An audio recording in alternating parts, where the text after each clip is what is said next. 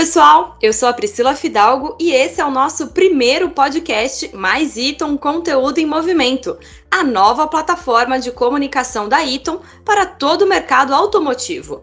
Sejam muito bem-vindos ao nosso canal exclusivo de conteúdo. Compartilhar conhecimento e informações está no nosso DNA. Para começar nessa jornada de novos conteúdos, eu vou conversar com o gerente de vendas nacional do aftermarketing da Eaton, Fernando Piton. E já vou deixar um spoiler aqui para vocês. O Piton será um grande parceiro do nosso podcast. Com certeza estará aqui conosco em outras oportunidades. Olá, Piton, tudo bem? Seja muito bem-vindo ao nosso podcast de estreia. Muito obrigado, Priscila. É um prazer muito grande poder compartilhar com vocês, nossos clientes e parceiros, uh, assuntos do nosso setor automotivo, a qual já aproveito também para parabenizar essa excelente iniciativa. Obrigada, Piton. Piton, e antes da gente começar nosso bate-papo, que vai ser sobre gestão de negócios aí no, no meio do contexto da pandemia, eu queria que você se apresentasse e contasse um pouquinho da sua trajetória dentro da Eaton. Uma história de 25 anos, que começou lá atrás, quando eu tinha 14 anos de idade, e aí, então, coincidentemente, estava exatamente nesse ano, uh, iniciando um processo de aquisição da antiga operação da Clark aqui no Brasil. Uh, passei por vários setores, participei uh, diversas iniciativas e projetos, uh, com, com várias experiências em diversas áreas funcionais e operacionais, e hoje, atualmente, ocupo o cargo de gerente de nacional de vendas aqui do Aftermarket. Que bacana, né, Piton? Bastante história aí você tem com a Iton. E vamos falar então agora da nossa pauta, que é gestão dos negócios no contexto da pandemia. O que, que você, como gerente de vendas, viu mudar em todo esse período? Quais foram as adaptações tecnológicas quando a gente pensa no mercado de reposição?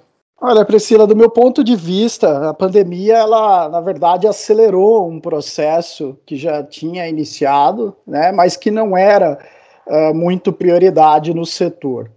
É, como o próprio nome diz, o universo digital, ele é um universo, né, onde você tem uh, um mundo muito grande a ser explorado, né, e você uh, enxerga diversas uh, iniciativas que têm que estar tá ligada, né, junto às suas estratégias, porque por trás disso tudo estão os investimentos e muitas vezes o retorno ele acaba sendo um pouco mais lento daquilo que as empresas esperam.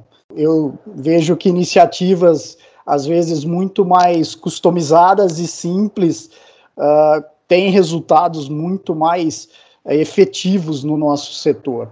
Né? É uma jornada né, que compõe diversos pilares aí uh, dos negócios, né, que vai desde você proporcionar uh, algumas experiências digitais com os clientes, como até mesmo melhorar a produtividade funcional, né, inovando os seus processos de forma digital. O que, que, a gente poderia citar de tudo isso que você está dizendo como um exemplo dessas iniciativas? Olha, iniciativas em nosso mercado são diversas, né? Porém, muitas vezes, como eu comentei, né, esse desalinhamento com uma própria estratégia de crescimento da empresa né, acaba afetando os resultados. O mundo digital ele tem seu espaço, sim, né, ele abre oportunidades em todos os elos da cadeia, e as iniciativas de sucesso, na minha opinião, são aquelas que estão totalmente alinhadas com essas estratégias de crescimento.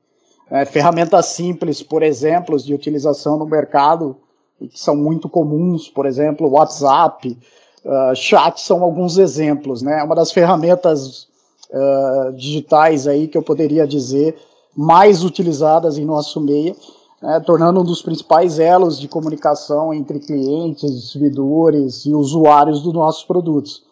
Agora, imagina você, né, um operador, por exemplo, de logística ou garantia desalinhado com essa estratégia, né, não respondendo ao cliente ou demorando para dar um retorno nessas ferramentas, pode colocar tudo por água abaixo.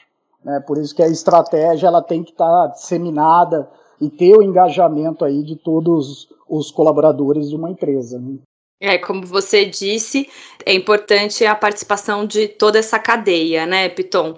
E, de certa forma, a gente pode dizer que a pandemia acabou acelerando a digitalização de todo esse processo que você exemplificou para a gente. Quais foram as principais oportunidades e os caminhos que o setor de autopeças conseguiu seguir nesse mundo digital para se comunicar com seus clientes, como você exemplificou aí a questão do WhatsApp?